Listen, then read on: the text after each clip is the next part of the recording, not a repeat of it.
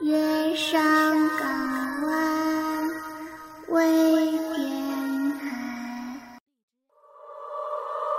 想要获取更多的资讯，可以关注电台公众微信号 FMYSGW，或关注电台官方微博“月上港湾微电台”。过完年了，和大家又见面了。嗯，之前说的连更，为什么突然就没有连更呢？过年，是因为过年期间我去了一趟外地，然后大概可能有半个月吧。过年前去的，然后过年呃大概是初八、初九回来的，然后就没有连更。中间呢，然后生了个生了一次病，是初一晚上到初六。然后连续病了六天，发烧，然后两边的扁桃体发炎，然后化脓。过年期间欠了很多很多人的祝福，然后也没给补。有几个小伙伴，然后说让我给他在录音上送上祝福，然后说好。但是现在呢，我又找不着那几个小伙伴了，所以听到这期录音的那几个小伙伴呢，就嗯私聊我一下。我给你们补上，呃，唯一记得的是一个，呃，一直在艺考的一个小伙伴，叫季凤雨，嗯，从年前到年后这三个月一直在艺考，然后祝他考试顺利成功吧。然后想知道迷之音什么时候更新或者说最新消息的话，大家可以加一下迷之音的听友五群幺九零零五三幺幺二，咱们就进入正题。欢迎收听《异闻录》，每晚一个离奇鬼故事。作者：王雨晨。播讲：迷之音。第八十八页。盗墓。我做了个噩梦，梦见了很多只眼睛，毫无生气的眼睛，一直注视着我。醒来之后，觉得手腕一阵的酸痛。我会回来的，回来取你的眼睛。那家伙的话仍在我耳边回荡。由于是冬天，没人知道我手腕上长着一只眼睛，但是我忽然发现一只闭着的眼睛居然睁开了，而且似乎在盯着我。我发现，它犹如生命般的转动。而且居然会对光线有强弱的反应。我想用针去刺它，但它马上闭起来。我刺到的只是自己皮肤而已，而且我觉得，每天回家的路上总有个人影，却犹如鬼魅一般无法看见。再这样下去，我真的会疯掉的。或许，宗母正在某个角落里，他回来取我的眼睛了。我下意识的摸了摸自己眼睛，肌肉由于紧张而痉挛起来。工作可以使我暂时的缓解，我只能让自己忙碌起来，好忘记这些事情。可是，接下来的事情却仿佛和我息息相关。几乎每隔一个礼拜，在郊外都能发现一具年轻人的尸体，没有明显的死亡特征，但是他们的眼球都不见了。受害者之间没有任何的共同点，即便警方四处查凶，凶手却犹如失踪了一般。警察们焦头烂额，虽然一再隐瞒案情，但实在影响过大，不得不施诸于媒体。而挖取死者眼球的变态做法，很自然让人联想到那位收集眼球的狂人宗木。所以，作为最后一个接触宗木而活着的人，我自然被警察传讯了。当然，他们也为我派出了一名名义上的助手，其实是保镖，一位身材矮小、笑容可掬的年轻干警。他的额头光洁的犹如镜子，我看少见在这城市里三十岁以后没有抬头纹的人，尤其是男人。而他细小的眼睛，则让我永远也看不透他眼神，更无法知道他到底在想些什么。只有握手的时候，感觉到他的食指。厚实如钢铁般的老茧，我才能稍微相信这个人是警队的王牌警官。他说话有点结巴，他笑称啊自己天生是大舌头。我起初对这位叫严武军的警官很不放心，因为我以为他可能连我都打不过。不过很快我便庆幸自己保住了自己赖以吃饭的家伙——手腕。一群不知天高地厚的小流氓和我们在街上撞上，结果严警官在谈笑声中便将其中的两个人的手腕给弄脱臼了。还好家里空房多，我便安排他住在旁边。开始我还担心自己不习惯和人同住，但很快发现他非常的正经，而且极少说话，只是开始的时候询问了我和宗木的案情。当然了，关于手上的眼睛，我谁也没告诉。我可不想还没被宗木挖去眼睛，却被送到实验室让教授们活体解剖了。时间过得很快，但宗木似乎没出现的意思。而且似乎也不再犯案，严警官颇有些失望。警方认为宗木对我失去了兴趣，所以决定第二天就让严警官回去。虽然我每天还觉得被跟踪，但警方是不会相信没有证据的想法。他们只是一味的告诉我，要镇静，不要慌张。在他们看来，这只是我神经紧张造成的幻觉罢了。我只能无奈的回家。看来，只有靠自己保护自己了。所以这天晚上，我买了些熟食和酒，决定好好的喝一顿。这么多天了，严警官也很累，分别以前也算交个朋友。可是回到家，却发现严武军并不在家。我将手里还冒着香气的菜倒进盘子里，放在了桌子上，然后身子瘫软在沙发上。这个时候，电话忽然响起来，我一看是个陌生人的，是欧阳记者吧？声音也很陌生，我嗯了一声。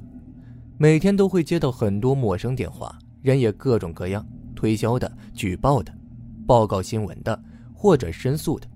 都说记者是无眠之王，我觉得是无眠之王才对。报社里的同事没几个睡眠好的，顶着熊猫眼来上班是家常便饭。你现在正坐在家里沙发上，手里还握着刚刚开门的钥匙吧？陌生人的话，让我很奇怪。我下意识站起来，四下望了望，心想：或许警察给我装了监视器，这或许是严警官的朋友恶作剧呢。我打算走到桌前拿一只鸡腿。你正打算去拿一只鸡腿吧？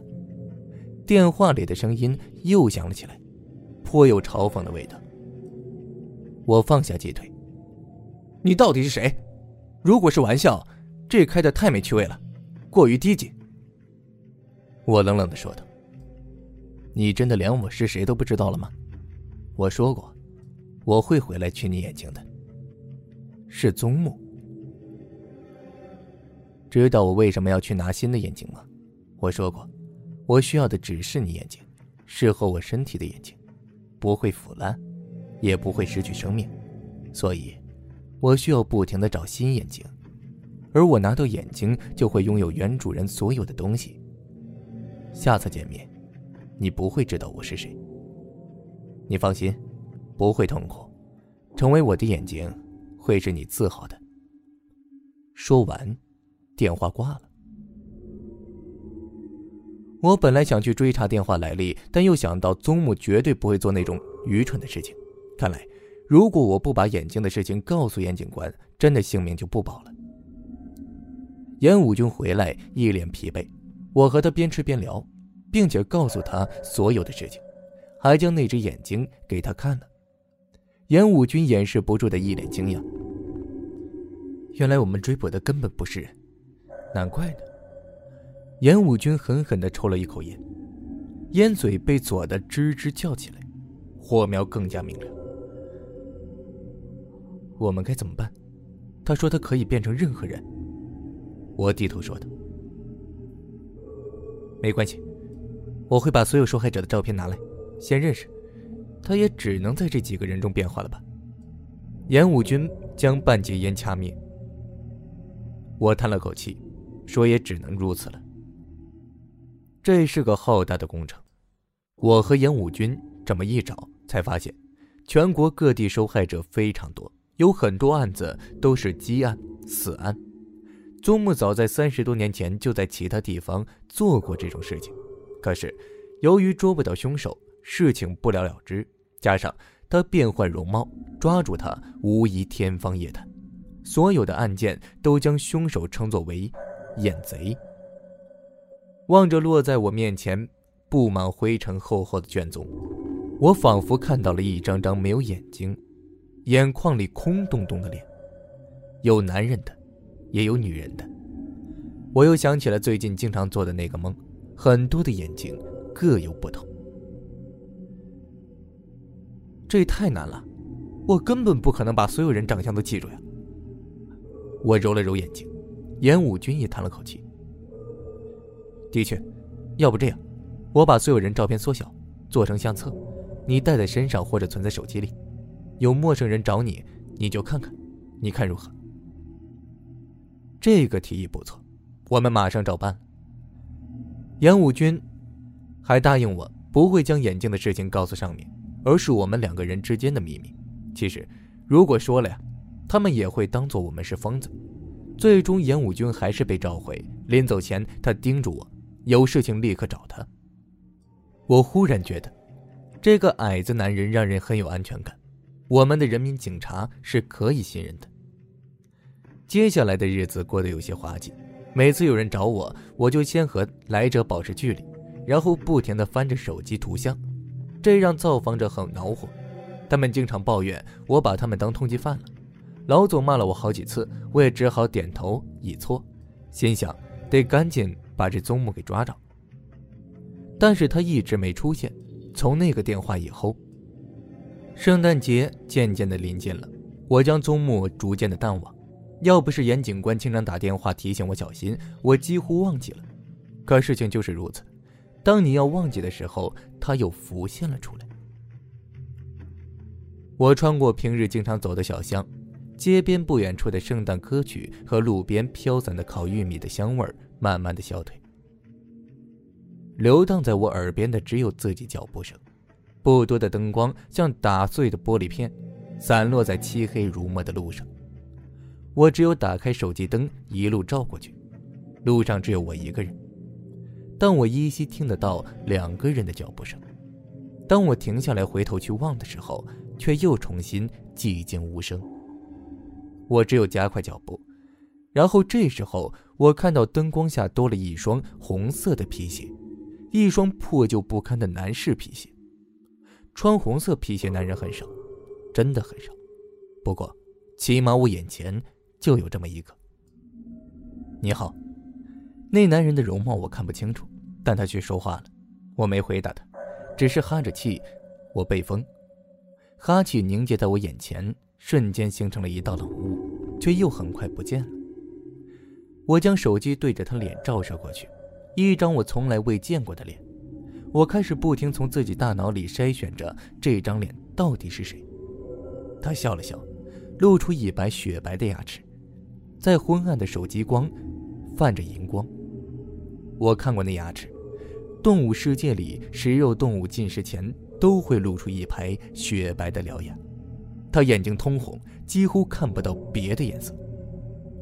二话不说，我冲过去就是一拳，完全命中他左脸，手很疼，看来揍得不轻。我一边往家跑去，一边打电话给严武军。电话里的严武军叮嘱我。注意保护自己，说他马上就到。我可以感觉到身后的脚步声很急促。跑有用吗？把眼睛给我吧。那该死的声音再次响起来。你要知道，这个眼睛的主人以前可是长跑健将，当时挖去他眼睛的时候，他的腿居然还在习惯性的跑着，一直跑了几十米才倒了下去。宗母哈哈大笑起来。笑声像倒进油锅的水，在安静的小巷里沸腾开来。我低声咒骂道：“疯子！”不过离家已经很近了，这个时候我才责怪自己应该多早起来练练长跑、搏击、自由体操之类的。当然，我在电脑上经常干这个。终于进了单元楼，当按下电梯的时候，我稍微松口气。我着急地掏出钥匙，打开家门。钥匙刚刚伸进去，眼前忽然伸进了一张脸，那家伙居然倒在天花板上。我说过，我拥有很多人的力量，我是个超人。我跑楼梯比你乘电梯快得多，太过于依赖工具的结果，就是如此。我和他眼睛很近，近到能看到他瞳孔，但他瞳孔放得很大，而且毫无光泽。我的身体往后退了一步，一下栽倒在地上。烟雾君并没有来，果然到最后还是要靠自己。或许我已经看不到那些朋友了，也无法再听吉言讲故事。宗木笑嘻嘻走过来，如鹰爪般枯瘦的手伸向我眼球，越来越近。手的指甲已经碰到我睫毛，但我却无法动弹。只是一下，很快的，我们就会合二为一。有了你的眼睛，我会替你好好活下去。没人知道，你已经死了。宗木的话犹如咒语一般，我仿佛也许默了。耳边忽然传来一道破风的尖笑声，接着我看见宗木的食指上插着一根。我熟悉的东西，一根刻着字的桃木长钉。既然不在嘛，怎么让这种低等生物这么嚣张？那古怪刻薄的声音再次响起。我欣喜的回头一看，果然，那家伙一如既往的一身白衣银发，站在楼梯口，手中把玩着几颗长钉，正歪着脑袋斜视着宗木。宗木的脸却没有半分的意外，他毫不在意的拔出钉子扔到地上。你终于出现了，宗母说道，接着跳上了楼顶，快速从黎正头顶爬了过去。想逃吗？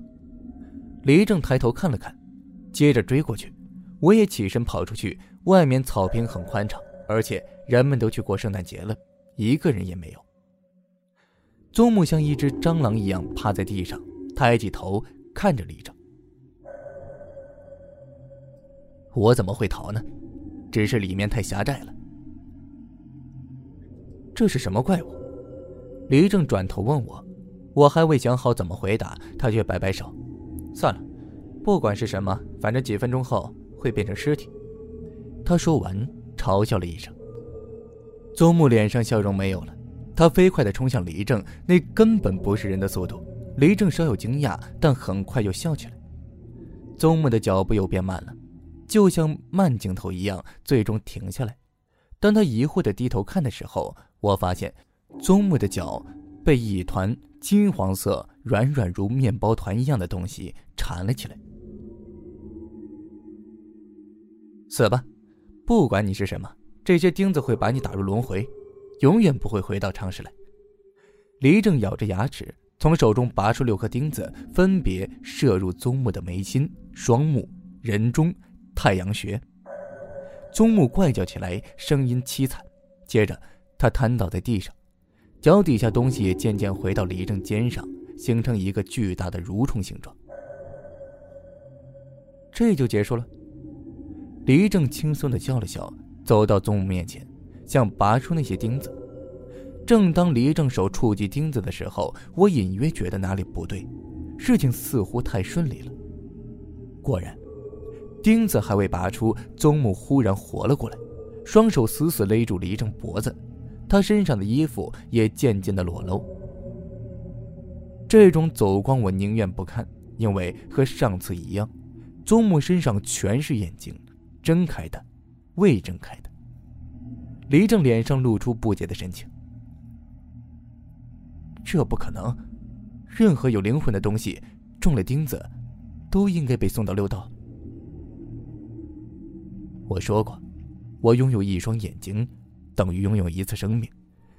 除非你同时将我所有眼睛毁灭，否则，我是不会死的。宗木一边笑着，一边手上开始用力。黎正还未说话，宗木的手。已经伸进他的眼睛，你的眼睛，我也收下了。我不忍再看，再转过头来时，宗木已经将李正放开，不过后者左眼没了。宗木将自己眼睛挖了出来，扔在路旁，而将黎正的眼睛放了进去。现在，你的能力我也有了，你又将如何杀我呢？欧阳的眼睛，我要定了。说完，他再次朝我跑过来，我躲闪不及，腹部被他狠狠撞了一下，我感觉某根肋骨断了，呼吸开始有些困难，每次呼吸都让骨头刺痛。宗木站在我旁边，看看趴在地上的我，这远比打断你腿要好得多，肋骨的刺痛让你无法使力，乖乖的把那只封印静妖的眼睛交给我。我很奇怪。为什么他会知道静妖的事情？你该不会以为你就这样赢了吧？黎正在宗母身后站起，他眼梢里没流出一点血，仿佛全然不知疼痛。宗母怪异的望着他，随即嘲笑说出来：“原来，你和我一样是怪物。”宗母的话音刚落，他再次放下我，冲向了黎正。别忙着杀我。看看你身上的钉子吧。黎正指了指宗木的脸，我艰难抬起头，看到宗木的脸上钉子慢慢的渗了进去，最后完全看不到了。宗木恐慌的在自己脸上乱摸，又在自己身体上乱摸，仿佛想找到失踪的钉子。李正双手合十，盯着宗木说道：“谢谢你刚才告诉我是什么来着？好像是要同时毁灭你身上。”所有的眼睛吧。宗母开始恐惧了，对着黎正摆手说道：“不。”宗母原本塞在眼眶里的眼睛，也已经消失了。你身上镶嵌的眼睛散发着严重的尸臭，那是空尸虫最喜欢的食物。